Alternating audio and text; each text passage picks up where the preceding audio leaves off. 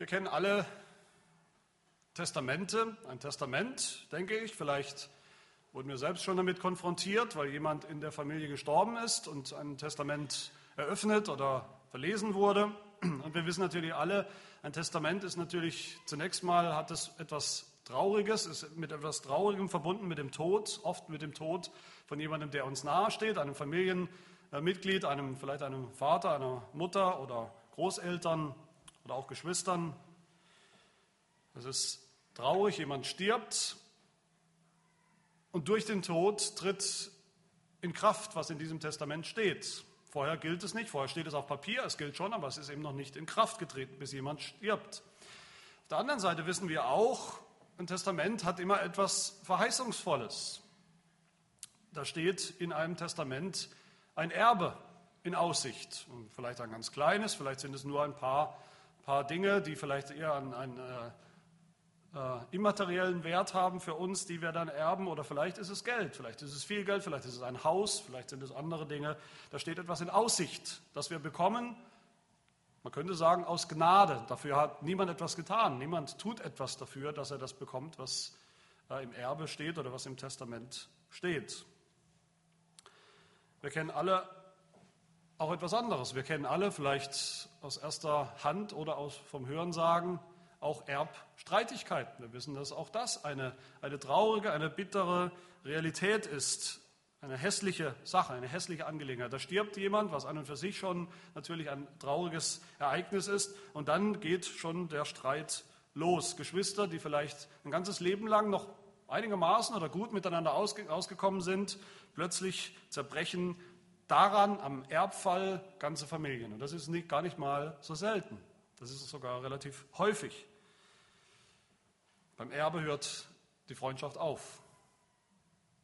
Jeder will das Testament irgendwie hinbiegen und interpretieren, dass für einen selbst am meisten dabei rausspringt oder wenn gar nichts rausspringt so richtig, dann will man es anfechten, rechtlich mit allen Mitteln, die man irgendwie meint zu haben. Und so wird oft sogar damit der letzte Wille des Verstorbenen nicht respektiert. Und doch muss man sagen, Gott sei Dank, dass es rechtlich auch in unserem Land nach wie vor schwierig ist oder fast unmöglich ist, im Nachhinein ein Testament, wenn es mal feststeht, festgeschrieben ist, zu ändern oder anzufechten, wenn es notariell beglaubigt ist. Wenn, wenn dann der Erblasser gestorben ist, dann ist es oft nahezu unmöglich, dann noch was zu ändern. Das wird sehr ernst genommen in unserem Land heute noch, Gott sei Dank. Und das ist das Bild, genau das Bild, das der Apostel Paulus hier gebraucht.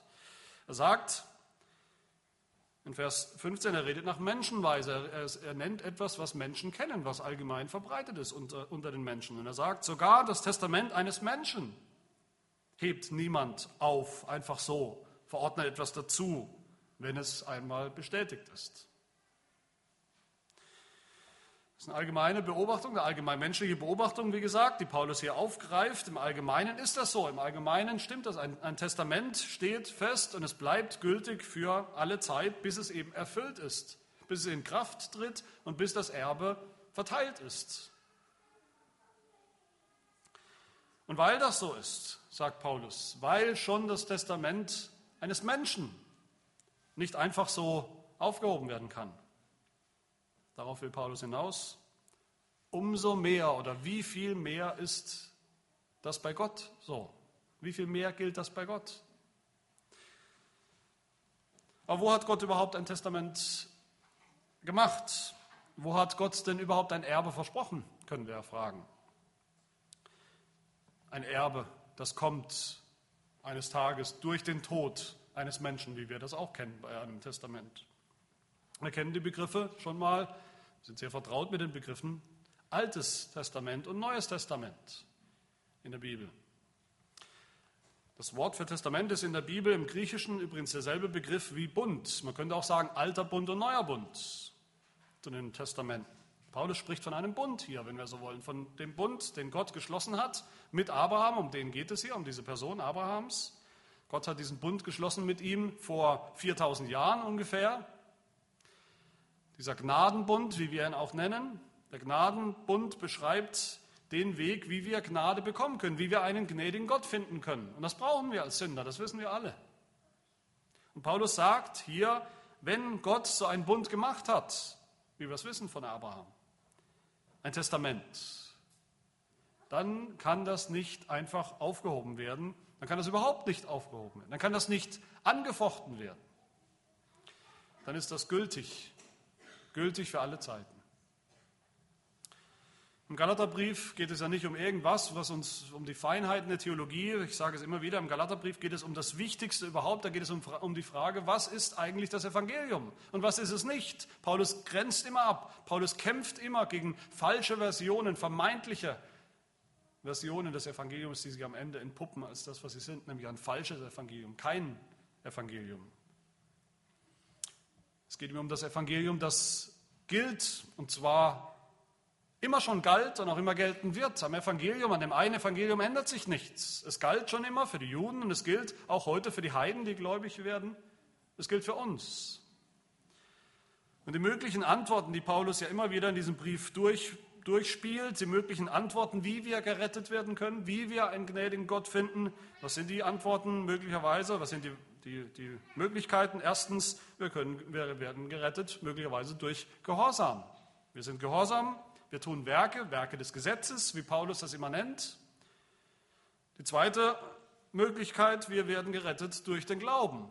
Da müssen wir gar nichts tun, da müssen wir nur glauben und vertrauen. Oder die dritte Möglichkeit, die Paulus auch immer wieder anspricht, die am meisten anspricht in diesem Brief, eine Mischung von beiden. Das ist auch eine, eine Option, Paulus immer wieder anspricht. Und so war es, das war das Problem dieser Judenchristen, dieser judenchristlichen Lehrer damals, dass sie zu den Heiden, die Christen geworden, die gläubig geworden sind, durch das Evangelium gesagt haben, das ist wunderbar, das ist schön und gut, dass er glaubt an den Herrn Jesus Christus, an das Evangelium.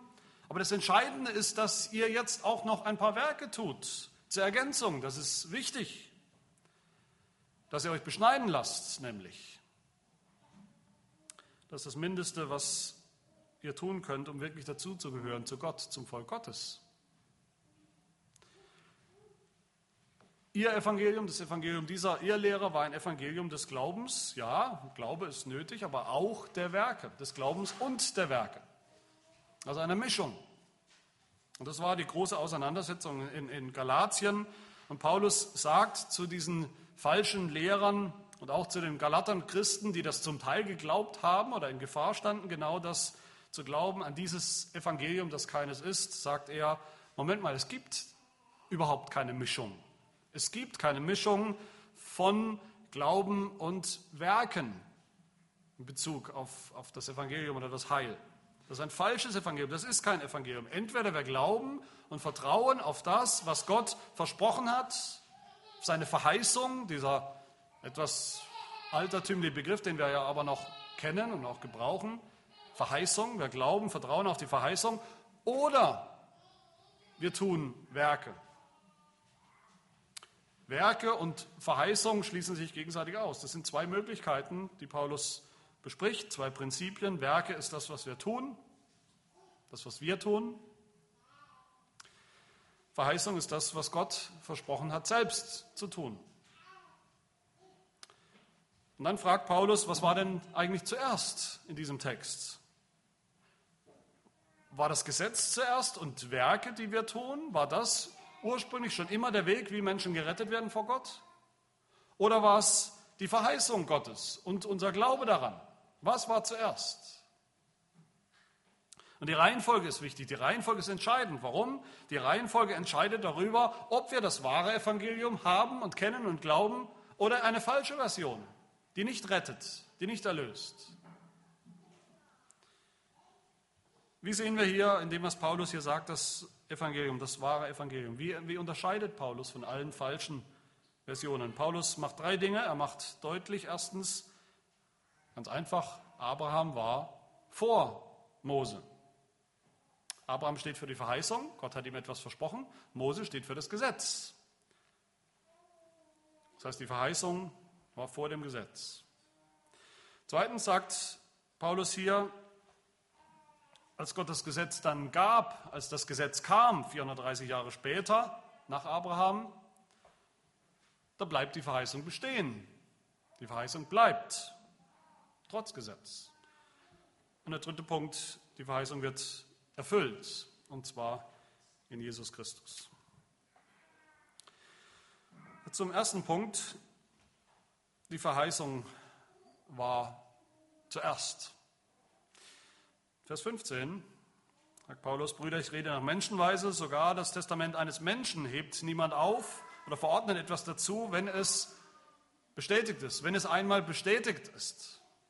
Gott hat ein Testament geschlossen, abgeschlossen, einen Bundesschluss mit Abraham für Abraham.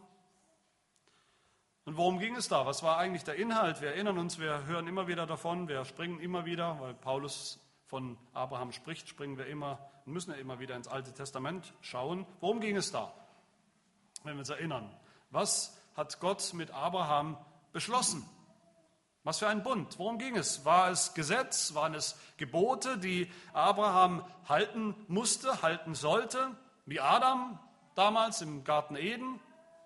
Steht das im Vordergrund? Nein, es war ein Versprechen. Gott hat Abraham vor allen Dingen ein Versprechen gegeben in diesem Testament, in diesem Bundesschluss mit ihm. Genesis 12, wenn wir uns erinnern, wie das klingt, wo Gott spricht, und ich will, die Betonung ist auf das, was er will und wird und tut, ich will dich zu einem großen Volk machen und dich segnen und deinen Namen groß machen. Und du sollst ein Segen sein. Ich will segnen, die dich segnen und verfluchen, die dich verfluchen. Und in dir sollen gesegnet werden alle Geschlechter auf der Erde. Das hat Gott, das ist der Bundesschluss. Das, sind, das ist ein Versprechen, das sind mehrere Versprechen, Verheißungen. Und selbst im Tiefpunkt sozusagen, am Tiefpunkt, als Abraham fast die Hoffnung aufgegeben hat, dass Gott sein Versprechen wahrmachen wird, dass er tatsächlich einen leiblichen, einen, einen leiblichen Nachkommen, einen Sohn bekommen wird, durch den er ja überhaupt erst ein großes Volk werden kann. Das wissen wir alle. Was braucht man dazu? Nachkommen, Söhne als Abraham schon dachte, dass ein, ein Diener, einer seiner Diener herhalten muss, sozusagen als Ersatznachkommen, weil es keine eigenen Nachkommen mehr gibt, an diesem Tiefpunkt wiederholt Gott das nochmal, den Bundesschluss, das Testament und sagt, ich brauche das nicht, ich brauche keinen Ersatznachkommen. Und du, Abraham, brauchst auch keinen Ersatznachkommen. Genesis 15, dieser, dieser, dieser Diener soll nicht dein Erbe sein, sondern der aus deinem Leib hervorgehen wird. Der soll dein Erbe sein. Und Gott führte Abraham hinaus und sprach, sieh doch zum Himmel und zähle die Sterne, wenn du sie zählen kannst. Und er sprach zu ihm, so soll dein Same, deine Nachkommen sein. Und all das ist nicht Gesetz, da ist nicht die Rede von einem Gesetz. Das sind nicht Gebote, die Abraham tun soll. Zuerst mal tun muss, damit er diese Dinge bekommt. Damit er so einen Nachkommen bekommt. Nein, Gott hat es einfach versprochen. Bedingungslos, wenn wir so wollen. So wie eben ein Testament ist. Ein Testament, für ein Testament muss man, wie gesagt, nichts tun. Man erbt, wenn der Erblasser stirbt. Man erbt einfach nur, weil man ein Kind ist. Dafür hat niemand was getan, dass wir ein Kind sind. Wenn unser Vater stirbt, wenn er alt ist und uns etwas hinterlässt, dann erben wir einfach, weil wir Kinder sind. Aus Gnade, könnte man sagen. Einfach weil wir legitime Nachkommen sind. Das ist pure Verheißung. Und so war es bei Abraham. Die Verheißung, dass Abraham und seine Frau, seine unfruchtbare Frau, einen, einen echten leiblichen Nachkommen haben werden, aus dem ein großes Volk wird. Die Verheißung, dass dieser Nachkomme ein Land besitzen wird, dass er gesegnet wird, dass durch ihn alle Völker der Erde gesegnet werden. Das sind Verheißungen und nichts anderes. Und diese Verheißungen, heißt es in Vers 16, sind dem Abraham und seinem Samen zugesprochen worden. Gott hat gesprochen, hat versprochen, hat verheißen dem Abraham. Und diese Verheißung, das klingt manchmal wie so ein, so ein so eine Chiffre. Wir wissen nicht genau, was, was meinen wir mit Verheißung. Diese Verheißung ist am Ende nichts anderes als das Evangelium. Das Evangelium ist Verheißung und die Verheißung ist Evangelium. Ist dasselbe. Wir erinnern uns an Vers 8 aus Galater 3, wo es heißt, Gott hat dem Abraham im Voraus das Evangelium verkündigt, das da lautet, in dir sollen alle Völker gesegnet werden. Diese Verheißung an Abraham ist das Evangelium. Die Bibel sagt das, Paulus sagt das. Wir wissen alle, denke ich, wenn wir unsere Bibel einigermaßen kennen, wir wissen alle, Abraham hat vor Mose gelebt. Die Juden wussten das auch. Die Juden, die zur Zeit Abrahams lebten, wussten das auch. Abraham war 430 Jahre vor Gesetzgebung, vor Mose. Also dieses Versprechen, das Gott Abraham gegeben hat, war 430 Jahre vor dem Gesetz. Und die Lektion, die Paulus daraus zieht, es geht ihm ja nicht um diese 430 Jahre, nur um eine äh, historische, geschichtliche Lektion. Die Lektion, die erste Lektion, die Paulus daraus zieht, ist die, wenn Abraham zuerst war, wenn Gott Abraham all diese Dinge versprochen hat, verheißen hat und Abraham musste einfach nur glauben daran, dann ist der Glaube zuerst, ganz logisch. Der Glaube ist zuerst, die Verheißung ist zuerst und ist grundlegender als alles andere. Grundlegender als das Gesetz, das irgendwann kam. Dann ist das Evangelium und das es geht vor allem eins, nämlich Verheißung und nicht Gesetz. Abraham war vor Mose, Verheißung war vor dem Gesetz, der Glaube war vor den Werken.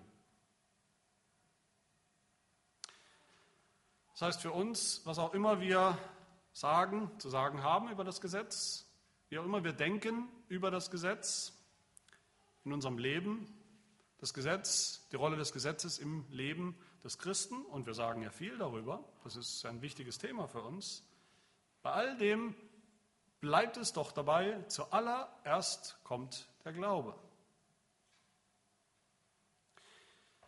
Wenn überhaupt, kann das Gesetz erst danach, nachdem wir glauben, irgendeine positive Rolle haben in unserem Leben. Nicht vorher. Es ist unmöglich.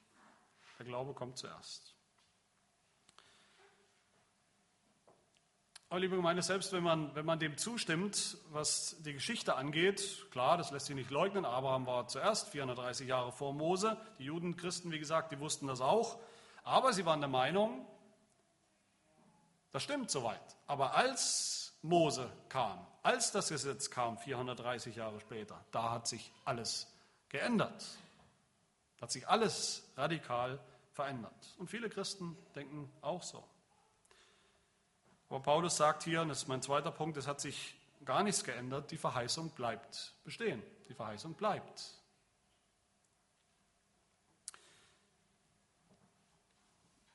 Die Juden dachten, wie gesagt, Neues Spiel, neues Glück. Das mit der Verheißung hat offensichtlich nicht so gut geklappt. Mit Abraham und dem Gnadenbund. Der verheißene Nachkomme, der Messias ist noch nicht da. Sie haben ihn nicht gesehen. Das Land haben wir auch nicht so richtig bekommen, haben die Juden gedacht. Nicht endgültig bekommen. Das mit dem Glauben hat auch nicht recht geklappt. Deshalb hat Gott wahrscheinlich mit Mose einen Plan B angefangen. Einen neuen Plan, wie er die Menschheit retten will. Plan A mit Abraham hat nicht geklappt, also gibt es jetzt Plan B. Gesetz und Werke.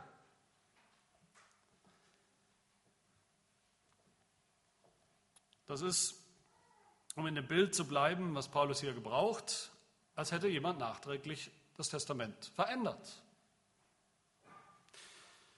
Erst hieß es im Testament anscheinend, du bist der Erbe, Abraham, und alle, die glauben nach ihm, sind Erben, sind Alleinerben von all dem, was, was Gott besitzt. Alles schenkt er ihnen, alles schenkt er uns. Und jetzt soll es plötzlich heißen, du bekommst all das, was ich habe, was ich versprochen habe, wenn du dieses und jenes tust. Unter bestimmten Bedingungen. Als Belohnung für bestimmte Werke. Das, was zuerst Verheißung war, das, was zuerst Versprechen war, das soll plötzlich zu einem anstrengenden Werk geworden sein, so die Juden zu einer Bewährungsprobe, zu einer Gehorsamsprüfung. Das wäre eine ganz radikale Veränderung, nachträglich Veränderung des Testaments, was Gott gegeben hat oder nicht. Und Paulus widerspricht hier leidenschaftlich. Er sagt, Vers 17, das aber sage ich, ein von Gott zuvor bestätigtes Testament wird durch das 430 Jahre danach entstandene Gesetz nicht ungültig gemacht sodass die Verheißung aufgehoben würde. Nein, Paulus sagt, bisher galt das Evangelium, das Evangelium in dir sollen alle Völker gesegnet werden, das Evangelium, was Gott Abraham gegeben hat und gesagt hat. Und Abraham musste das nur glauben. Und das hat er getan und wie es in Vers 6 heißt in Galater 3, Abraham glaubte Gott und das wurde ihm zur Gerechtigkeit angerechnet. So wurde er bei Gott voll und ganz angenommen. Voll und ganz. Mehr angenommen geht nicht. Mehr gerechtfertigt geht nicht. 100 Prozent. Einfach durch den Glauben an die Verheißung. Das hat sich aber nicht geändert, sagt Paulus, 430 Jahre später. Das hat sich nicht geändert bis heute. 4000 Jahre später, dieses Evangelium. Wir, alle Menschen, ganz egal, ob, wir, ob man aus den Juden, von den Juden herkommt oder den Heiden, wir sind Abrahams Kinder, wenn wir glauben an die Verheißung. Dann werden wir auch angenommen, voll und ganz, 100 Prozent. Dann werden wir auch gerecht gesprochen von Gott, 100 Prozent. Dann empfangen wir das Erbe Abrahams, wie es im Testament steht, dann empfangen wir den Segen Abrahams. Ein Testament ist rechtlich bindend, wie wir es gesehen haben, wie wir es auch kennen. Und so ist auch das Testament, so ist auch das Evangelium, so ist auch die Verheißung, die Gott dem Abraham gemacht hat, rechtlich bindend. Es war kein Wunschdenken Abrahams, dass Gott sein Versprechen wahrmachen wird. Es ist auch nicht unser Wunschdenken dass Gott sein Versprechen wahrmachen wird. Gott hat sich selbst verpflichtet auf das, was er versprochen hat. Er hat das Testament bestätigt, sagt Paulus in Vers 17. Wenn wir uns erinnern, was sagt Gott zu Abraham, als er ihm die Verheißung gibt, als er ihm die Verheißung immer wieder wiederholt? Genesis 22 zum Beispiel spricht Gott, ich habe bei mir selbst geschworen, spricht der Herr. Ich will dich reichlich segnen, und deinen Namen mächtig mehren wie die Sterne am Himmel und wie den Sand am Ufer des Meeres. Gott hat nicht nur verheißen und versprochen, er hat sogar geschworen. Und so kommentiert auch der Hebräerbrief, also im Neuen Testament in Kapitel 6, diese Geschichte, diese Verheißung und sagt, als Gott dem Abraham die Verheißung gab, schwor er, da er bei keinem Größeren schwören konnte, bei sich selbst und sprach, wahrlich, ich will dich reichlich segnen und mächtig mehren. Denn Menschen schwören ja bei einem Größeren. Und für sie ist der Eid das Ende allen Widerspruchs und dient als Bürgschaft.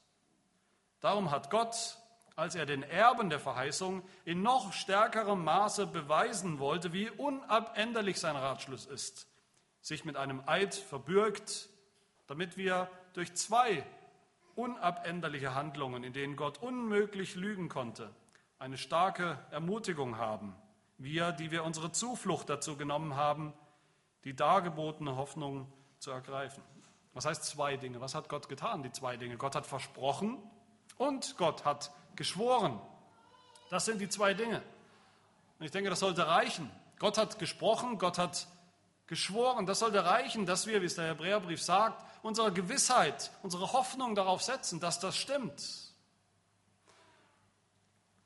dass Gottes Meinung sich nicht ändert, dass, dass sich Gottes Ratschluss nicht ändert, dass Gottes Verheißung nicht verändert oder zurückgenommen werden wird. Mose hat Abraham nicht abgelöst oder ersetzt. Das Gesetz hat die Verheißung nicht aufgelöst oder aufgehoben oder verdrängt. Werke können den Glauben nicht ersetzen oder verdrängen. Ja, natürlich hat Gott etwas Neues begonnen mit Mose, mit dem Gesetz, als er das Gesetz gegeben hat. Er hat etwas Neues begonnen in der Heilsgeschichte. Dazu werden wir kommen in den nächsten Versen, so Gott will, in den nächsten Predigten.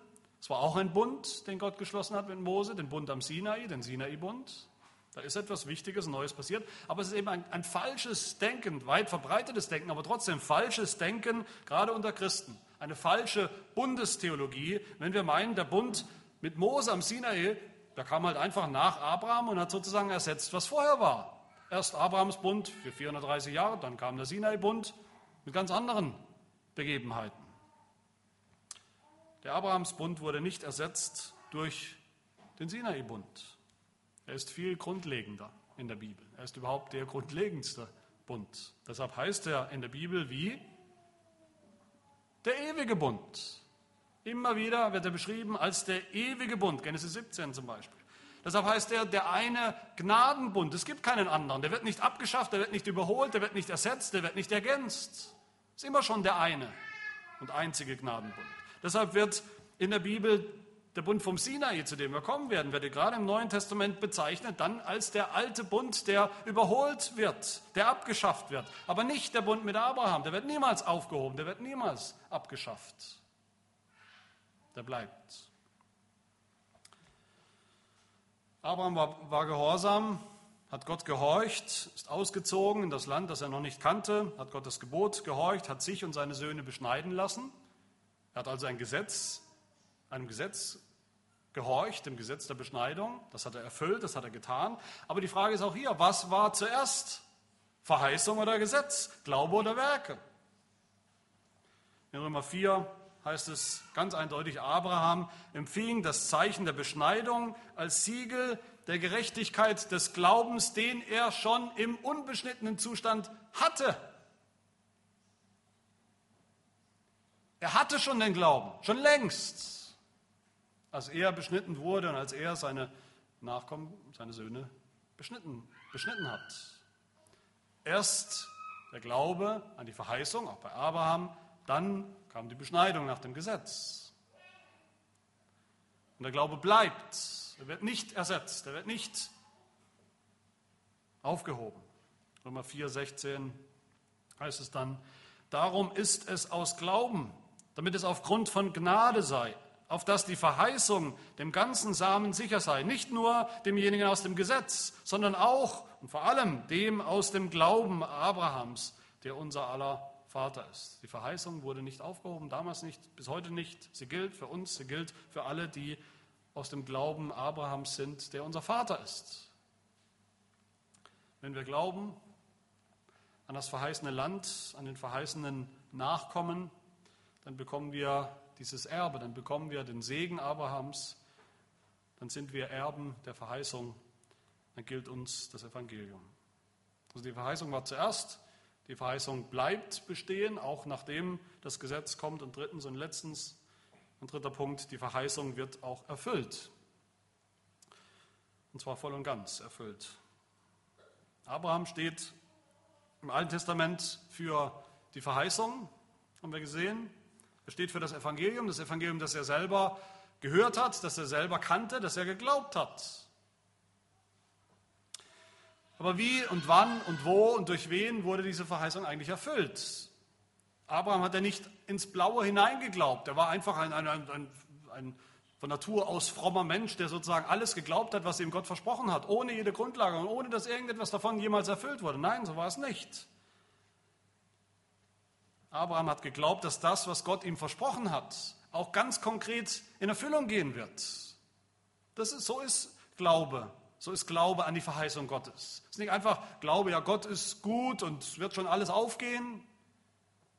Biblischer Glaube ist Glaube ganz konkret an die Verheißung Gottes und eine ganz konkrete Erfüllung dieser Verheißung. Aber wie und wo ist das passiert? Wurden diese, wurde diese Verheißung erfüllt?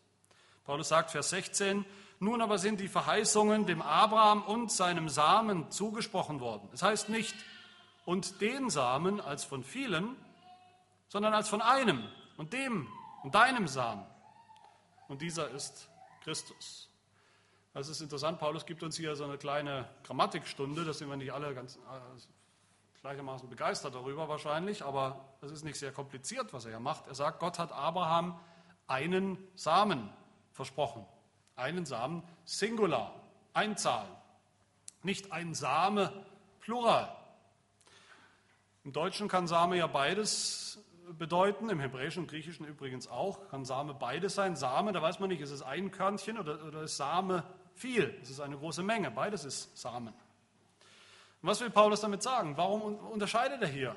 Warum, warum ist das so wichtig, dieses, diese, diese Form, diese grammatische, grammatikalische Form? Und stimmt das überhaupt, was er sagt, wenn wir ins Alte Testament in die Geschichte Abrahams reinschauen? Ist das wirklich so? Die Verheißung, die Gott Abraham gemacht hat, im Alten Testament und die noch besteht, die noch gilt ins Neue Testament und bis heute, da sehen wir einerseits, dass die Verheißung sich immer weiter ausgebreitet und ausgeweitet hat, dass sie mit einem großen und, immer größer werdenden Samen zu tun hat. Das ist die eine Seite. Mit einem zahlreichen Samen, mit einem Samen im Plural. Das sehen wir gleich in der, in der ersten Verheißung in Genesis 12, wo Gott verspricht im Abraham, ich will dich zu einem großen Volk machen. In dir sollen gesegnet werden alle Geschlechter auf der Erde, in dir und durch deinen Samen, plural. Das sehen wir in Genesis 15, wo die Verheißung wiederholt wird. Und Gott führte ihn heraus, hinaus und sprach, sieh doch zum Himmel und zähle die Sterne, wenn du sie zählen kannst. Und er sprach zu ihm, so soll dein Same sein, plural. Sind ja viele Sterne, unzählbar viele Sterne. So viele Samen wirst du haben. Nachkommen. Und wir sehen es wieder in Genesis 22, wo Abraham seinen Sohn, den einzigen Sohn Isaak, opfern soll. Und Gott sagt ihm, Gott verspricht ihm, ich will deinen Samen mächtig mehren. Es werden immer mehr. So wie die Sterne am Himmel und wie den Sand am Ufer des Meeres. Plural. Ein Plural von Samen. Das heißt, die Verheißung, die Gott Abraham gegeben hat. Die schaut voraus, die blickt voraus auf eine globale, auf eine universale, eine weltweite Erfüllung in allen wahren geistlichen Nachkommen Abrahams. Das heißt, in allen, die glauben wie Abraham, an dieselbe Verheißung, aus allen Völkern und Nationen dieser Erde. So hat es Gott versprochen. Sie alle, viele, plural, werden diesen Segen Abrahams empfangen. Aber wir sehen dann auch, wenn wir hineinschauen in diese Geschichte Gottes mit Abraham, dann sehen wir auch noch eine andere Seite. Und die ist parallel. Wir sehen, wie die Verheißung sich andererseits immer mehr zuspitzt, dass sie eigentlich immer enger wird, nicht breiter, dass sie sozusagen durch einen Trichter immer mehr reduziert wird, reduziert wird, bis am Ende nur noch ein einziger da ist, ein einziger Same, Singular, Einzahl. Der Segen Abrahams kommt durch einen Nachkommen. Das sehen wir auch schon in Genesis 12. Gott spricht zu Abraham. Der Herr äh, erschien Abraham und sprach, deinem Samen, Singular, will ich dieses Land geben. Einem. Da sollen wir natürlich an niemand anders denken zunächst als an Isaak. Dann Genesis 15 wieder, wo Abraham kurz davor ist, aufzugeben, zu resignieren, wo er zu Gott sagt, du hast mir keinen Samen gegeben, Singular, nicht einen, keinen Sohn, da ist keiner da, nicht einen einzigen. Und Gott antwortet, der aus deinem Leib hervorgehen wird, Isaak ist das natürlich, Isaak Singular, der soll dein Erbe sein, das wird der Same sein, Singular. Gott behandelt dann auch in der Geschichte interessanterweise Isaak, als er dann geboren wird, als wäre er der einzige Sohn Abrahams, was er ja nicht war. Es wird reduziert, die Geschichte auf diesen Isaak, als gäbe es da keine anderen. Es geht um einen einzigen Samen dann auch, eine einzige zentrale Person in dieser Heilsgeschichte, dieser eine Same, der kommen wird, der die Erfüllung sein wird aller Verheißungen Gottes, nämlich schon von Anfang an dieser dramatischen Ansage Gottes, der dramatischen Verheißung Gottes, gleich nach dem Sündenfall, Genesis 3 schon, wo Gott verspricht, lange bevor Abraham, wo Gott verspricht, ich will Feindschaft setzen zwischen dir, der Schlange, und der Frau, Eva, zwischen deinem Samen und ihrem Samen. Er wird dir den Kopf zertreten und du wirst ihn in die Ferse stechen. Der eine Samen den Gott Abraham verspricht, ist am Ende doch nicht Isaak, sondern ein zukünftiger Same, eine zukünftige Person. Gott spricht zu Abraham, Genesis 21, in Isaak soll dir ein Same berufen werden. Isaak ist es nicht, in ihm soll dir ein anderer, ein weiterer Same berufen werden. Es ist nicht Esau in der Geschichte, sondern Jakob, der Same. Der Same kommt nicht durch, was man eigentlich denken würde in der Geschichte. Wir alle denken es erstmal, vielleicht wenn man es zuerst mal liest. Der Same, das sind die zwölf Stämme Israels, die zwölf Söhne Jakobs, die dann aus denen zwölf Stämme werden. Das ist doch der Same. Aber nein, es heißt in Genesis 49, der Same kann nur kommen aus dem einen Stamm, aus dem Stamm Juda.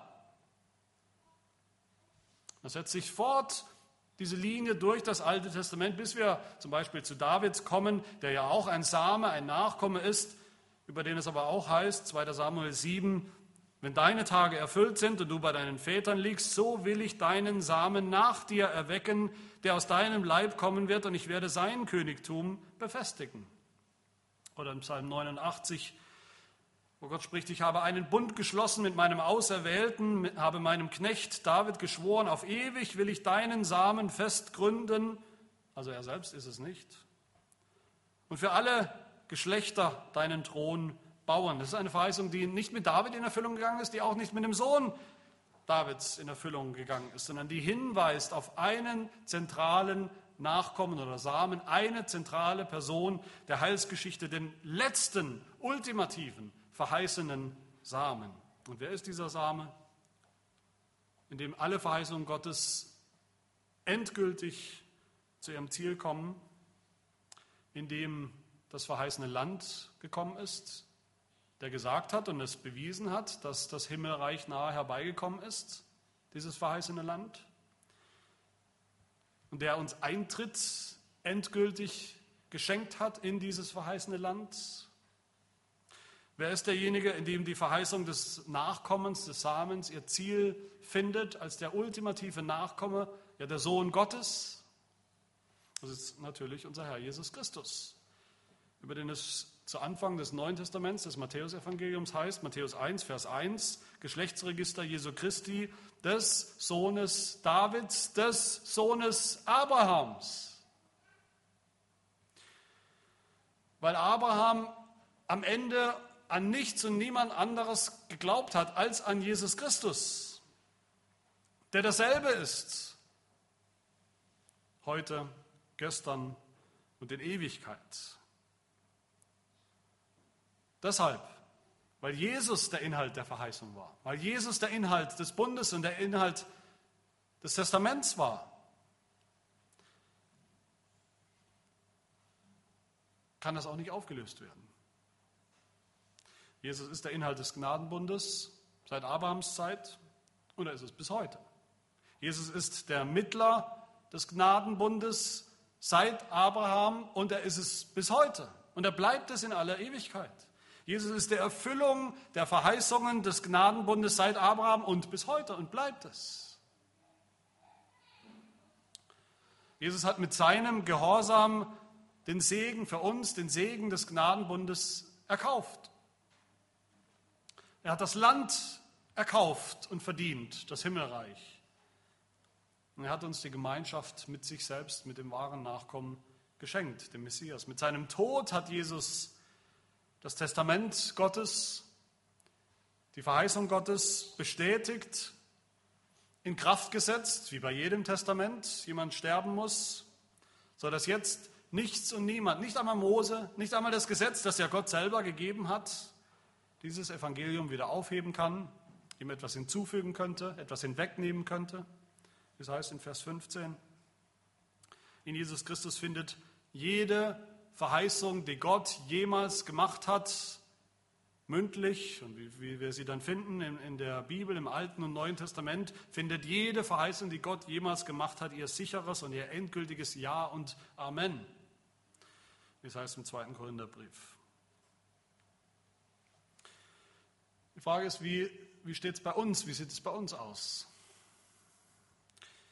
Wenn wir auf dieses Testament schauen, wie Paulus hier in einem Bild, in einer Bildersprache das Evangelium nennt und beschreibt. Wenn wir darauf schauen, dann wäre es so pervers und so verdreht und so falsch, wenn wir zuerst auf unsere Werke schauen wollten. Auf unseren Gehorsam gegenüber dem Gesetz, gegenüber einem Gesetz, das heute noch gilt, natürlich, es steht immer noch in der Bibel, das aber viel später gekommen ist, wie Paulus sagt. Das nicht der ursprüngliche Plan und Sinn und Zweck Gottes war und nicht die grundlegendste Art und Weise, wie er mit uns umgeht. Warum es dazu gekommen ist, dass das Gesetz gekommen ist, dazu, wie gesagt, äh, nächste Woche, so Gott will. Das Gesetz, unsere Werke sind nicht der Weg, auf dem wir erben werden. Erben dieses Testaments, sondern die Verheißung. Die Verheißung, die beruht oder die in Kraft getreten ist, erfüllt worden ist mit Christi Tod. Wie es in Vers 18 heißt, denn wenn das Erbe durchs Gesetz käme, so käme es nicht mehr durch Verheißung. Entweder oder. Dem Abraham aber hat es Gott durch Verheißung geschenkt, ohne Gesetz. Haben wir den Glauben, den Abraham hatte? Den Glauben, der nichts hat, woran er sich festklammern kann, als allein Gottes Wort. Das, was Gott gesagt, das, was Gott ihm versprochen hat. Nichts anderes. Da ist nichts greifbar, da ist nichts sichtbar. Haben wir den Glauben, wie Abraham hatte den Glauben, der in die Ferne schaut und der in der Ferne das verheißene Land sieht, das Reich Gottes, das himmlische Jerusalem sieht und erkennt und ergreift im Glauben, auch wenn es noch nicht vollends da ist? Haben wir den Glauben wie Abraham, der in die Ferne schaut und dort 2000 Jahre später von seiner Perspektive den einen verheißenen Samen erkennt, Jesus Christus erkennt und sich festmacht an ihm im Glauben? Haben wir den Glauben? Ja, Jesus ist gekommen. Wir stehen in einer anderen Situation Jesus gegenüber als Abraham. Und, und viele Christen sagen, oder viele Menschen sagen, ja, wenn Jesus heute da wäre, leibhaftig da wäre, dann wäre alles anders. Wir sind eigentlich gar nicht in so einer anderen Situation als Abraham. Jesus ist gekommen, aber Jesus ist heute nicht sichtbar bei uns, wie bei Abraham. Und auch wir glauben nicht an Jesus, weil wir ihn schon mal gesehen hätten. Wir haben ihn nicht gesehen. Wir glauben an das Wort Gottes. Wir glauben an die Verheißung. Wir glauben an das Evangelium, wie es in der Bibel steht, wie es uns gepredigt und immer wieder angesagt und verkündigt wird. Und auch wir glauben wie Abraham oder blicken im Glauben in die Zukunft, wie Abraham. Wir machen uns fest an der Verheißung, dass dieser Messias, dieser Same eines Tages kommen wird. Nicht zum ersten Mal, sondern dass er wiederkommen wird. Wiederkommen wird, um uns zu sich zu nehmen, in sein Reich, in das Reich Gottes, in das verheißene Land. Haben wir einen solchen Glauben? Wenn ja, dann dürfen wir aus dieser Passage wissen, dann sollen wir wissen, dass niemand diese Verheißung außer Kraft setzen kann. Nicht einmal Gott selbst wird sie oder kann sie außer Kraft setzen. Er hat darauf geschworen bei sich selbst und es wird ihn nicht gereuen, dass er das getan hat. Und er hatte nie vor, sie außer Kraft zu setzen, auch nicht durch das Gesetz.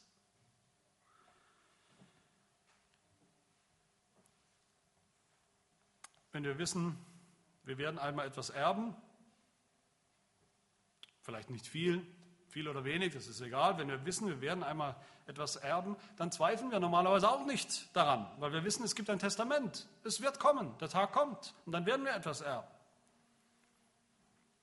Und selbst wenn möglicherweise menschliche Testamente doch außer Kraft gesetzt werden können, es gibt immer wieder Anwälte, die schaffen es dann doch.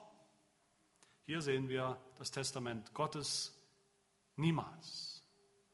Testament Gottes kann niemals außer Kraft gesetzt werden. Der Gnadenbund kann nicht aufgehoben werden. Gott hat uns das ewige Leben in seinem Reich versprochen, verheißen, in seinem Testament. Gott hat darauf geschworen. Gott hat es schon erfüllt vor 2000 Jahren in Jesus Christus und er wird es voll und ganz erfüllen, wenn Jesus wiederkommt, wenn wir das ganze Erbe in Empfang nehmen werden. Wir, die wir hier nur glauben, wir werden dann in der Herrlichkeit schauen, ihn schauen, den Erben, den Samen, den Verheißenen, unseren Herrn Jesus Christus. Amen. Wir wollen beten. Herr unser Gott, wir danken dir, dass du ein Gott der Verheißung bist, ein Gott der Versprechungen, nicht der leeren Versprechungen, sondern der Versprechung, die du hältst von Generation zu Generation in deinem Volk, in der Kirche, über Jahrhunderte, über Jahrtausende. Die Geschichte, deine Geschichte mit der Menschheit ist eine Geschichte der, der erfüllten Verheißung, während unsere Geschichte eine Geschichte der Treulosigkeit ist und der gebrochenen Versprechungen. Aber du bist nicht, du bist kein Mensch, du bist nicht wie wir, dass es dich gereuen könnte, dass du zurücknehmen könntest, was du einmal versprochen hast und was du noch viel mehr mit einem Eid, mit einem Schwur bekräftigt hast. Wir danken dir, dass in der Geschichte und auch in unserem eigenen Leben die Verheißung zuerst ist, die Verheißung zuerst kommt und dann erst das Gesetz. Er hilft, dass wir auch darauf antworten, und zwar indem wir zuerst glauben, indem wir heute glauben, vertrauen auf dein Wort, auf das, was du uns versprochen hast, in deinem Sohn Jesus Christus, das Reich und ihn, den Erben, dass wir dann auch und erst danach auch und daraus fließend auch gehorsam sind. Dass wir daraus ein Leben leben, das dir gefällt und dich ehrt und nicht umgekehrt. Das bitten wir in Jesu Namen. Amen.